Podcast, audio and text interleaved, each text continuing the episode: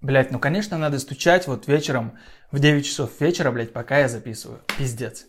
Всем привет, на связи Digital Schmidigital новости, а это значит, что впереди вас ждут самые интересные, самые горячие, самые топовые новости из мира брендов и мира Digital, которые произошли за последнее время.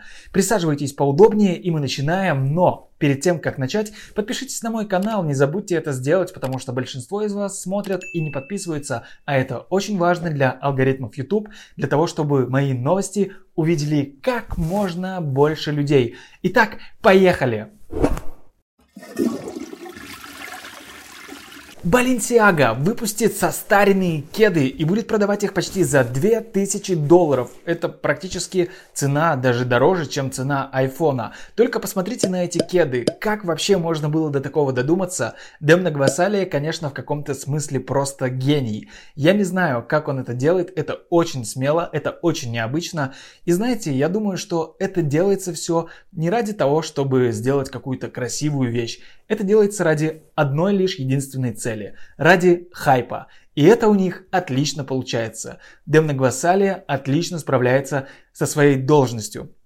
Этих кет всего лишь будет 100 пар, и каждая из них будет стоить 1850 долларов. Подумайте, что только можно купить в современном мире на эти деньги. Я думаю, что вряд ли кто-то из вас захочет приобрести эту пару старых, вонючих, рваных, грязных, замызганных кет. Надеюсь, они хотя бы не воняют на самом деле. Вонючие, это я, конечно же, от себя добавил. Но вот то, что они рваные, грязные и замызганные, это правда. Напишите в комментарии, купили ли бы вы за 1850 долларов такие кеды. Или просто достали из чулана свои старые кеды, в которых ходили на дачу, в которых гуляли по навозу, надели, написали просто маркером Balenciaga, вот тебе и классный новый модный тренд. Будешь первым парнем или девчонкой на деревне. Спрайт провел редизайн. Я думаю, что вы все прекрасно помните легендарный логотип вот с такими вот острыми, как у акулы, зубчиками. И я думаю, что он у вас всех просто где-то под коркой на уровне ДНК находится, потому что этот логотип реально из нашего детства. Если вы вдруг мой ровесник, да я думаю, что и более Молодое поколение застало этот логотип, и сейчас они отказались от этих зубчиков, сделали логотип более дружелюбным и более минималистичным, как бы это абсурдно не звучало, более минималистичным. Сделали его минималистичнее. Ну, сейчас на самом деле есть такая тенденция, что логотипы, если вы посмотрите вообще на мир брендов, все стремятся к минимализму и упрощают свои логотипы. Такие уж тренды современного дизайна. Что ж, мы с этим ничего не можем поделать. Если вы будете скучать по старому логотипу, то это ваши проблемы. А спрайт теперь будет с новым минималистичным, дружелюбным логотипом. И вот так он выглядит было до, стало после. Напишите, как вам нравится больше, старый логотип или новый логотип, обязательно в комментариях. App Store больше не принимает оплату через мобильные платежи, но спокойствие. Отказались от оплаты только Мегафон и Йота. Я не знаю, почему именно эти операторы, но почему-то через них больше оплата не принимается. Билайн и МТС по-прежнему пока что могут оплатить Apple ID, но говорят, что тоже есть какие-то сбои и помехи. Я лично сам оплачивал недавно и все окей, у меня Билайн. Более того, я нашел хитрый способ, как можно обойти эту систему и я оставлю ссылочку на статью в описании. Если у вас есть какие-то проблемы с этой оплатой, то переходите в описание, ищите эту статью, читайте и оплачивайте ваш Apple ID, чтобы оплатить потом дальнейшие сервисы.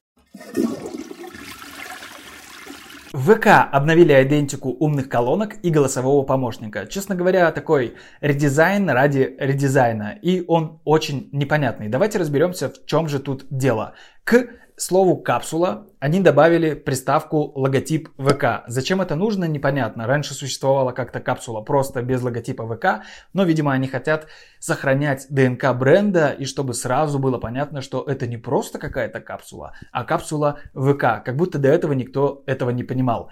Очень странно, на мой взгляд. Ну да ладно, пусть этот логотип будет существовать. А в слове Маруся это их голосовой помощник. Туда уже логотип ВК не добавить, потому что там есть у них свой значок, который напоминает Siri, такой градиентно переливающийся, не знаю что, какая-то субстанция, видимо, это эго этой Маруси. И что они сделали? Они скруглили углы, в частности у буквы У. Раньше буква У у них была такая острая, а сейчас у нее скругленные углы. И как вы думаете, для чего это было сделано? Какое обоснование этому решению? Напишите в комментариях, даю вам раз, два, три секунды и, внимание, правильный ответ, конечно же, это дружелюбность.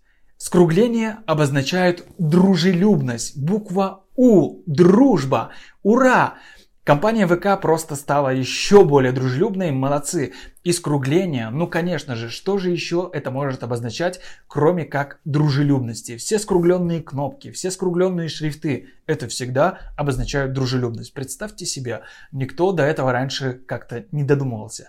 Я, честно говоря, не знаю, почему они сразу не сделали такой вариант логотипа. Видимо, нужно было какое-то время, чтобы прийти к этому, потому что Маруся, она же должна быть дружелюбной. Но, кстати, хочется отметить то, что сама капсула Маруся, если вы ее когда-нибудь видели, сейчас я вставлю какой-нибудь фрагмент, она сделана очень классно. И в отличие от той же Алисы, Яндекс станция, да, которая есть у Яндекса, простите за тавтологию, Маруся очень friendly. За счет чего? За счет того, что ей сделали вот этот интерфейс в виде глазок. И смотрится это очень классно. Плюс Маруся, мне кажется, по материалам выглядит более премиальной, чем та же Яндекс станция. Не знаю, какая вам станция нравится больше, напишите в комментарии. Не знаю, насколько одна умнее другой, потому что это очень важно. Я не пользовался ни той, ни другой, но если бы я собирался себе покупать такой девайс, я бы, наверное, купил себе все-таки Марусю, потому что она мне нравится больше чисто вот по двум параметрам. Первое это качество материалов, она такая прям ее хочется трогать, у нее какое-то софт-тач покрытие мягкое, а у Яндекса какой-то как будто бы такой пластик матовый дешевый, не знаю, это чисто мои ощущения, напишите свои в комментариях, пожалуйста, давайте дискутировать на этот счет. И вот то, что они догадались и сделали интерфейс в виде глазок, что она как будто бы с тобой общается, и это очеловечивание бездушного какого-то существа, бездушной субстанции, колонки. Это очень классно, это очень правильно. Я, кстати, смотрел э, обоснование ребят, как они к этому пришли, как они до этого додумались, как они это тестировали. Очень круто, ребята прям, которые разрабатывали станцию, большие молодцы, что приняли такое решение, сделали это. Это очень круто. За это так я вот ставлю прям вам 10 баллов и аплодирую. А редизайн, который произошел, ну, чисто редизайн ради редизайна, чтобы написать статью где-нибудь, что вот, ребята, мы сделали редизайн, мы еще вот существуем, как бы не забывайте про нас. ВК-клипы запустились как отдельная приложение. Писал уже об этом в своем телеграм-канале, там тоже публикую новости из мира digital, из мира брендов. Кстати, подписывайтесь, ссылка будет в описании. Очень классный телеграм-канал, там мы с ребятами еще общаемся. Очень все так лампово, дружелюбно, в общем, как вы любите, про дизайн, про всякие штуки, про технологии. Короче, подписывайтесь и сами все увидите. Так вот, ВК-клипы запустили собственное приложение. Наконец-то, пока ТикТок просто морозит своих российских пользователей, не дает им ничего выкладывать, не показывает видосы зарубежных каких-то креаторов. Ничего, в общем, не дает, ни прямые эфиры не вести. Кстати, забавный случай из личной практики. Мне пишут чуваки из ТикТок, китайцы, менеджеры из Китая. Вот, давай присоединяйся к нам, будешь прямые эфиры вести, мы будем тебе помогать в продвижении. Я такой, ребята, так, come on, прямые эфиры недоступны. Они говорят, да, да, да, пока что недоступны. Это было еще, кстати, вот в самом начале всех этих действий, вот где-то в феврале. Они мне пишут, ну, в феврале и вот уже в последующих месяцах. Они мне пишут, сейчас все нормально, там пару-тройку дней, мы сейчас переделываем законодательную базу, чтобы все фильтровалось, весь контент, который связан с войной, чтобы этого всего не было. Мы сейчас все переделаем, потому что вот вышел закон, мы под него подстраиваемся, и все заработает. Два-три дня, типа, подожди, и все. Ну, как бы прошло уже до хера времени, а ничего не работает до сих пор. Никто не может не выкладывать, ничего не может постить, и смотришь ты только российских каких-то блогеров, тиктокеров просто одно и то же в ленте. Мне уже некоторые видосы по третьему, по пятому кругу. В ТикТок уже, честно говоря, неинтересно заходить. Вот. А ВК подсуетились под шумок и сделали наконец-то отдельное приложение. Потому что ВК клипами пользоваться просто было невозможно. Это настолько криво, это настолько коряво, что ну просто не хочется ничего выкладывать. То же самое, как и в Яндекс.Дзене. У них тоже такой же есть аппарат, инструментарий и те же Reels тоже, кстати, не очень удобно. А сейчас есть отдельное приложение, я вот его только сегодня скачал, чтобы протестить перед тем, как записывать новости. Вроде неплохо. Что меня порадовало? Порадовало то, что у них есть возможность добавлять от имени собственной страницы а также от имени группы. То есть я веду еще группу по дизайну. Если вы ВКонтакте сидите, тоже приходите, буду всем рад, подписывайтесь. Там много всего полезного и интересного про дизайн, про digital, про бренды и так далее. Так вот, я могу выкладывать видосы через это приложение, у них один аккаунт, это очень удобно, это меня прям супер порадовало. Также ребята из ВКонтакте говорят, что там какие-то уникальные маски разрабатываются, но мне это не особо интересно, не знаю, если вы пользуетесь масками, то напишите, какие вам нравятся, если вы вообще тестили. Вот, а еще самое, что важное, самое важное, подчеркиваю, они заявили, что будут делать какие-то умные алгоритмы, которые будут продвигать ваши видео и советовать с такой точностью, что TikTok просто будет в стороне стоять и нервно покуривать. Не знаю, насколько это будет работать, я вот пока что тестирую. Вот недавно только выложил видос, один там, второй. До этого, что я выкладывал, в принципе-то это то же самое.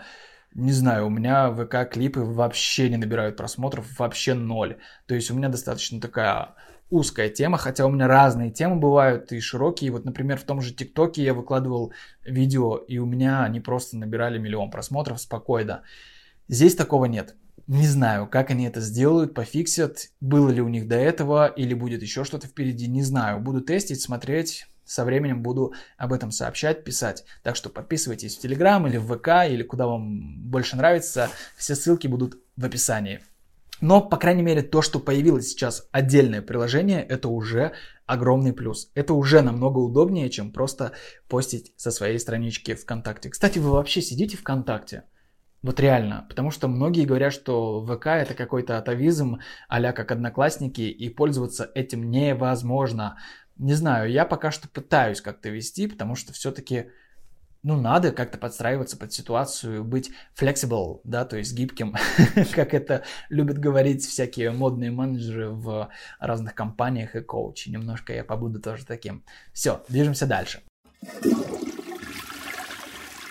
Студия Артемия Лебедева разработала логотип, уверен, что вы никогда не догадаетесь для кого. Для дизайнерских гробов. Вау! Дизайнерские гробы? Что это вообще такое? Честно говоря, до этого момента я вообще не знал, что такое направление существует. Я знал, конечно, что существуют обычные гробы, но чтобы дизайнерские... Напишите в комментариях только честно, знали ли вы, что существуют дизайнерские гробы. То есть компания, которая разрабатывает дизайнерские гробы. Что это вообще такое? Сначала я подумал, что это какие-то гробы для дизайнеров, получается, что ли. То есть умирает дизайнер, и его кладут дизайнерский гроб, или как это, или это гробы, которые красивые. То есть тут такая вот неоднозначная, двоякая какая-то ситуация. Но на самом деле понятно, да, что это типа гробы, которые какие-то имеют дизайны. И можно выбрать какой-то определенный дизайн, а не классический гроб вот с этой вот бархатной красной обивкой или черной очень интересно. Меня, честно говоря, этот кейс реально поразил, потому что я просто реально не задумывался об этом никогда, что существует направление дизайнерских гробов. И вот так это вот все выглядит. Прикольно, на самом деле прикольно. Студия Артемия Лебедева, как всегда, на хайпе, на высоте. Вот в этом у них точно нет равных, в этом они умеют.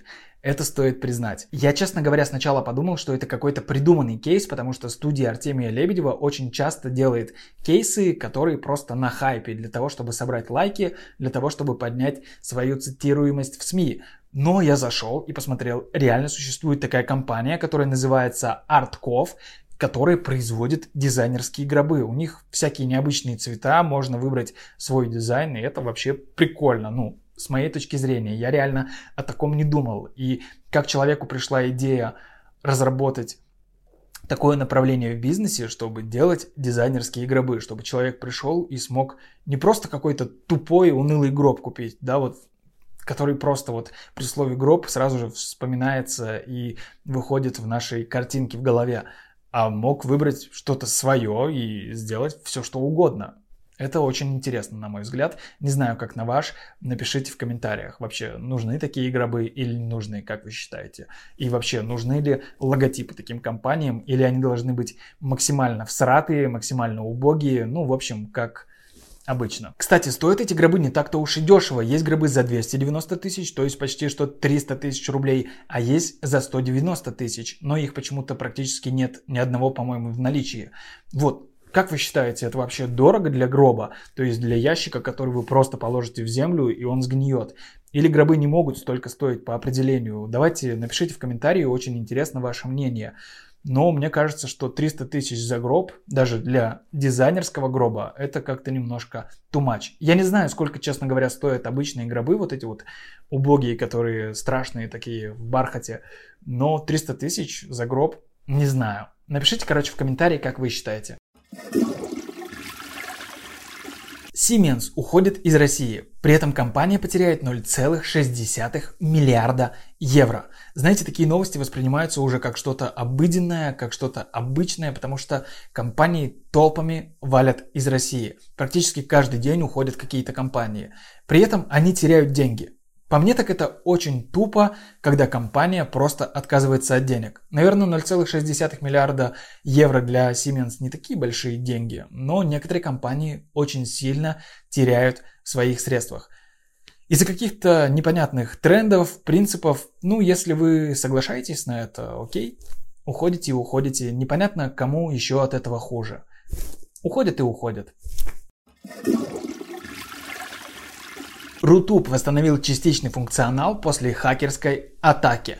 Ну, понятно то, что Рутуб слег, на него напали какие-то хакеры, непонятно. Они, кстати, очень смешно это все описывали в телеграм-канале в своем. Зайдите как-нибудь к ним, почитайте. Телеграм-канал называется Рутуб вещает. Они прям там вот так вот общаются, типа, эх, мы сейчас зададим жару, эти хакеры на нас напали, но мы сейчас не сдадимся, будем биться до конца. Вот в такой манере, прикиньте, они ведут свою коммуникацию. Для меня это очень странно. И, честно говоря, знаете, что больше всего меня удивляет в этой новости? Не то, что Rutube слег, и на него там состоялась какая-то хакерская атака, а то, как вообще об этом все узнали. Ну реально, вот вы часто заходите на Rutube, если бы я не прочитал эту новость, я бы никогда не узнал, что Rutube там слег, на него напали какие-то хакеры или еще кто-то, не знаю, кто на него напал и кому он нужен, но там вроде реально была какая-то атака. Не знаю, это очень смешно, что об этом узнали все. Я туда вообще ни разу не заходил. Ни разу в жизни я не заходил на Рутуб. Вот так вот. Поэтому я бы, честно говоря, никогда не узнал об этой новости, если бы ее не зафорсили. В Британии выпустили презервативы для пожилых садоводов и замаскировали упаковки презервативов под упаковки из-под семян. Вау, что здесь вообще происходит? Давайте разбираться во всем по порядку. Первое. Социологи выяснили, что британцы 65+, обожают больше всего на свете две вещи. Первое – это секс, а второе – это садоводство. А, точнее, наверное, наоборот. Первое – это садоводство в их возрасте, а второе – это секс – ну и обожают и обожают. В чем, собственно, проблема, да, вы спросите? А проблема заключается в следующем. Британцы 65+, видимо, из-за незнаний или из-за нежелания не пользуются презервативами. Вследствие этого получается так, что группа этих лиц очень сильно подвержена заболеваниям, передающимся половым путем. ЗППП. Вы наверняка встречали эту аббревиатуру, и это очень все неприятно. Более того, это еще и опасно для здоровья. Так вот, ребята, креаторы, замаскировали эти презервативы под семена с достаточно такими дерзкими, очень смелыми эротического характера иллюстрациями в виде овощей. Ну, это такая достаточно частая распространенная метафора. Здесь нет, в принципе, ничего креативного. Это уже, наверное, заюзанная тема. Но, тем не менее, и разместили эти презервативы в отделах, где эти пожилые садоводы покупают свои семена. Для того, чтобы они заинтересовались этой темой и купили еще и презервативы и начали ими пользоваться. Более того, эти презервативы делаются из каких-то экологичных, конечно же, материалов, которые разлагаются, каучук там какой-то специальный и так далее и тому подобное. То есть людям благодаря такому способу прививают культуру использовать презервативы. контрацептивы, если хотите, заменяйте это слово на это. Но просто контрацептивы это не только презервативы. Вот. Кстати, если вы вдруг ведете беспорядочный, так сказать, образ половой жизни, то обязательно пользуйтесь презервативами. Это очень-очень важно. Вот такая вот интересная новость, такой интересный кейс меня заинтересовал. Очень необычно тоже, опять же, совместили одно с другим, подумали об этой группе людей, провели исследования, провели статистику, все посчитали, проанализировали. Очень круто. И вот результат, собственно, есть. Я думаю, что это будет работать, потому что таких примеров очень-очень много. И всем британцам и вообще всем людям особенно большого такого возраста, 65 плюс, их называют пожилыми. Желаю всем здоровья. Директор Apple по машинному обучению Яд Goodfellow покинул компанию, как вы думаете, из-за чего, вот что могло послужить причиной? Напишите в комментарии, а я вам сейчас отвечу. Покинул он компанию из-за того, что они решили перейти на частичную работу в офисе. То есть чувак работал на удаленке, ему сказали, ну все, типа сейчас пандемия закончилась, мы потихоньку возвращаемся в офис. Он сказал, ребята, да идите-ка вы со своим офисом куда подальше. Я не хочу ездить в офис, я хочу, знаете ли, дома работать в трусиках, а не ходить в грязных потных штанах по вашему офису. И не хочу тратить свое время на то, чтобы ездить до этого офиса. Так что нет, я буду продолжать дома в трусиках работать, а вы работаете как-то без меня. Очень крутой чувак. На самом деле машинное обучение – это одна из основных, наверное, направлений, потому что искусственный интеллект, от него очень многое зависит. Он работал в Apple, до этого он работал в Google. Я думаю, что он не пропадет. То есть почему компания Apple не пошла на компромисс и не сказала, окей, Ян, без проблем, ты ценный сотрудник, работай оттуда, где тебе угодно. Работай хоть в трусах дома, хоть где-нибудь, вообще не знаю, в кафешке, нам плевать. Нет, видимо, его заставили приезжать частично в офис обязательно, потому что у них там сложности, может быть, в коммуникации или кому-то просто нравится личное общение. А чувак сказал, не, я не буду, я хочу работать на удаленке, все, пока. И знаете, на самом деле сейчас есть тенденция, мир полностью поменялся. Если раньше, пять лет назад, это было вообще немыслимо, чтобы кто-то на удаленке работал. Более того, я продвигал эти идеи еще несколько лет, лет пять назад точно. То есть эти идеи я продвигал еще задолго до того, как это стало мейнстримом. Сейчас вообще сложно себе представить, чтобы кто-то работал в офисе. Особенно в сфере IT, особенно в сфере digital. Нет, люди просто некоторые реально отказываются работать в офисе, потому что да нафиг оно надо, я могу из дома прекрасно работать, для чего мне ехать в офис? Созвониться я могу с кем угодно, списаться я могу с кем угодно, контролировать себя я могу. То есть зачем мне просто ехать в офис, когда я буду тратить время на дорогу, а это время я могу потратить, например, на себя, любимого, а тут мне придется просто в потном метро в 8 утра пилить вот в этой трясучке, чтобы вот так вот стоять в метро. И для чего мне это все? Непонятно. А некоторые люди вообще переезжают в другие страны, в другие города. Кто-то уезжает в лес работать, кто-то просто берет, не знаю, дом на колесах и отправляется в путешествие, прекрасно работает в дороге, и все окей. А тут тебе говорят, ты уже полностью, да, то есть поменял свое мышление, свой образ жизни, а тебе говорят, все, типа, возвращайся в офис. И ты такой, и что делать? Ну, я бы, наверное, тоже уволился. Потому что я в офис возвращаться не хочу.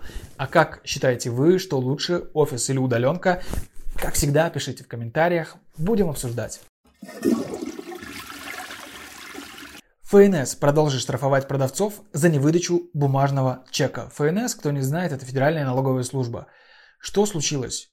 У нас как-то был дефицит бумаги, в частности чековой ленты в стране, и ФНС разрешила продавцам не выдавать бумажный чек.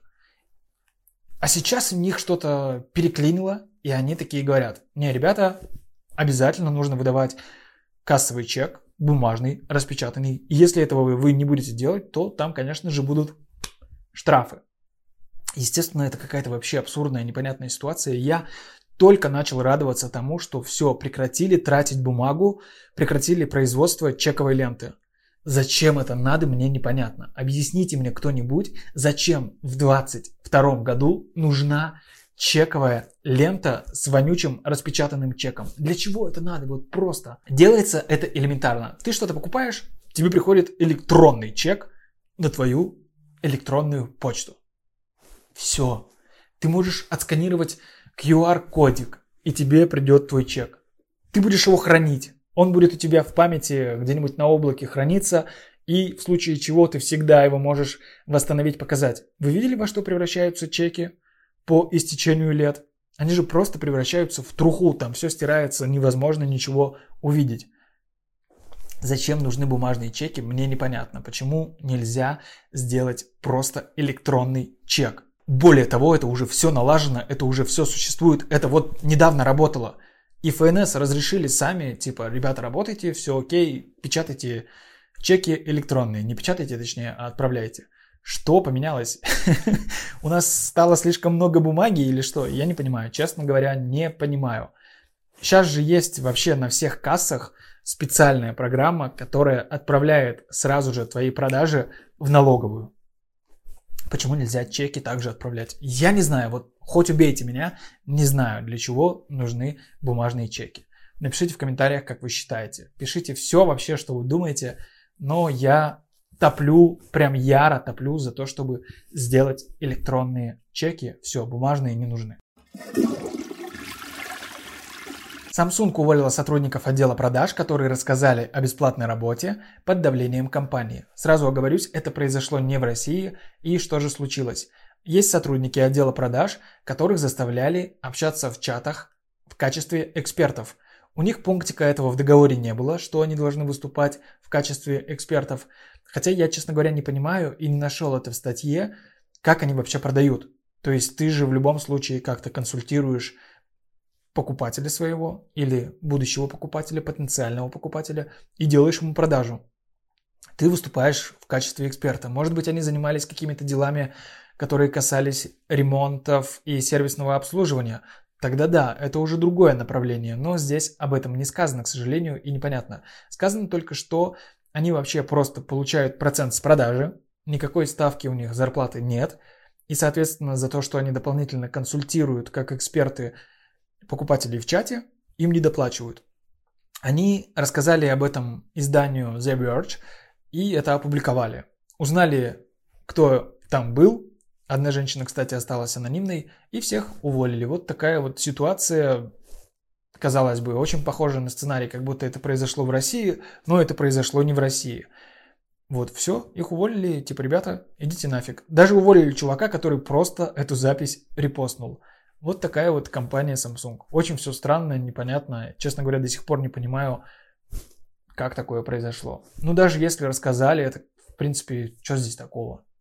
Просто нужно было внутри компании решить с этими сотрудниками, доплачивать им, чтобы они успокоились и все.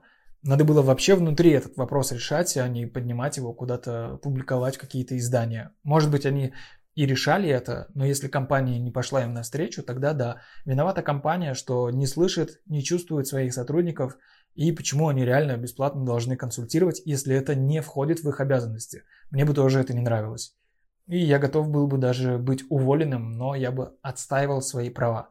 Не знаю, я бы не сидел, точно не молчал. Да, здесь сказано в статье, что сотрудникам часто приходилось отвлекаться на вопросы, которые связаны были с доставкой или сервисным центром, как я и предполагал а не консультировать, какой товар выбрать. Но это реально не входит в отдел продаж. Этим должны заниматься службы поддержки. То есть отдельная линия. Вообще по этим вопросам продажникам не должны звонить. И напоследок на десерт для вас сладенькая новость, она визуальная, надеюсь, будет приятна вашему глазу, но, честно говоря, она достаточно криповая, и я с нее неплохо так проорался и угорел. Сейчас все расскажу и покажу. Компания MasterCard, которая вроде бы недавно потеряла кучу денег из-за того, что ушла из России, ну да ладно, сейчас речь не об этом, они сняли видео, в котором известный всем, надеюсь, всем футболист Лео Месси, я думаю, вы сейчас представляете, у вас, наверное, зазвучали эти счетчики, как у Юрия Дудя, сколько стоило производство и сколько бюджет этого видео, сколько они заплатили одному Лео. Ну ладно, это тоже не об этом. Лео Месси отправляется, как вы думаете, куда? Конечно же, это драматичная история. Он отправляется в начало-начал, в свое прошлое. Оттуда, откуда все началось. Как там было ему плохо. Он был маленьким мальчиком, и вот он поехал, мечтал стать великим футболистом. И Лео Месси, взрослый футболист, встречается с малышом Лео. И знаете, в чем крепота? Это видео Представляете, MasterCard, Лео Месси, какие там бюджеты, какие там команды работают. Это видео сделано с помощью технологии Deepfake. Я думаю, что вы наверняка о ней что-то слышали и знаете. Так это сделано настолько криво, это сделано настолько коряво, что как будто бы... что как будто бы взрослое лицо Лео Месси приделали к ребенку. И вот Я не могу, честно, простите, что я смеюсь, но я вот сейчас, я даже не смотрю его повторно, я просто. Я не могу. Я просто воспроизвожу эти картинки у себя в голове. И как будто бы взрослого Лео прицепили лицо к малышу. И это выглядит очень-очень крипово. Вот давайте посмотрим сейчас вместе. Особенно, когда они в туннеле встречаются лицом к лицу лица не увидать, большое видится на расстоянии, сразу же вспомнился Есенин. Вот они встречаются, и в туннеле же плохое освещение, и этот дипфейк настолько коряво работает, что просто я смеялся, честно. Это, по-моему, очень смешно и грустно от того, что такие компании с такими бюджетами ну, честно, откровенно, работа сделана дерьмово. Почему? Потому что я видел примеры классного дипфейка, просто когда ты не отличишь от реального человека, просто в ТикТоке. Есть чуваки российские, которые делают дипфейк Ди Каприо. Он так и называется. Дип Каприо. Очень крутые ребята делают дипфейк на Ди Каприо, как будто это он, как будто он реальный. Был дипфейк с Томом Крузом. И все, весь ТикТок думал, что Том Круз зарегился в ТикТоке и снимает ТикТоки, а на самом деле это был какой-то чувак, и это реально дипфейк. Сейчас появился еще э, доктор Хайзенберг из всем известного сериала, я надеюсь, во все тяжкие. Тоже куда лучше. Ну, там по криповее тоже сделано, но тем не менее. Ребята, ну come on. Более того, наши коллеги, мои коллеги из агентства Leo Burnett делали очень крутую рекламу для Сбера, вот она тоже, посмотрите, с Жоржем Милославским. Жорж Милославский – это герой фильма «Иван Васильевич меняет профессию». Я думаю, вы тоже его все видели. Очень крутой ролик и очень крутая технология. Почему у MasterCard так это криво сделано, так крипово, я не знаю. Честно, не нахожу для себя ответа. Вроде как бы Голливуд, у них там все, у них есть возможности. Кто это делал, я не знаю, но сделано очень плохо. Пишите, как вам, как вам молодой Лео Месси. Я просто угорал, я ржал несколько дней, вот до сих пор смеюсь, потому что, ну, это очень крипово, что просто взрослого Лео, у него еще такой нос большой, прилепили к какому-то ребенку, и вот получился типа маленький Лео Месси. Это вообще не похоже на младенца, на подростка, вообще никак. Ну, согласитесь. Пишите в комментариях, что вы думаете по этому поводу. Я, честно говоря, смеялся. Поделитесь этим видео со своими друзьями, коллегами, родственниками. Подписывайтесь на мой канал, ставьте лайки, колокольчики. Все вот эти давайте полоскаем немножко алгоритмы YouTube, потому что просмотров мало, а мне кажется, контент крутой, формат крутой. Я очень стараюсь, просто выкладываюсь, по несколько часов записываю, по несколько часов монтирую, делаю крутые обложки ради того, чтобы вы узнали о самых топовых, о самых горячих новостях, которые произошли в мире брендов и диджитал за последнее время. Все очень свежее, все только актуальное, все очень правдивое, с моими комментариями, со мной, с моим юмором и так далее и тому подобное. Спасибо, что досмотрели это видео до конца. Тоже очень важно досматривать видео до конца, потому что такие алгоритмы YouTube, ничего с этим не поделать. Пожалуйста, поделитесь, помогите распространить, потому что только это и мотивирует снимать контент. Потому что монетизации сейчас нет, как вы знаете, ничего нет. Я делаю это чисто на энтузиазме, мне интересно самому эти новости, и я вот просто как с друзьями с вами делюсь этими новостями. Точно так же я делюсь со своими близкими этими новостями, с коллегами и так далее. Это вот все такой круговорот. Поэтому я как с друзьями с вами делюсь, а вы, пожалуйста, помогите, поделитесь со своими друзьями, чтобы как можно больше людей узнала об этом формате. Мне кажется, очень крутой формат, и такого нет. Есть куча новостей про шоу-бизнес, про политику, про звезд, а про брендов нет. Вот я, пожалуйста, Серго, предоставляю вам это. Надеюсь, вам было полезно, интересно, смешно местами, весело. Напишите, что вы думаете об этом формате вообще. Мне тоже интересно ваше мнение. Я всегда читаю все комментарии, сам отвечаю, сам все делаю вообще. Я сам себе режиссер. Помните, была такая программа? Все. Всем желаю всего, как всегда. И до встречи через неделю. Пока!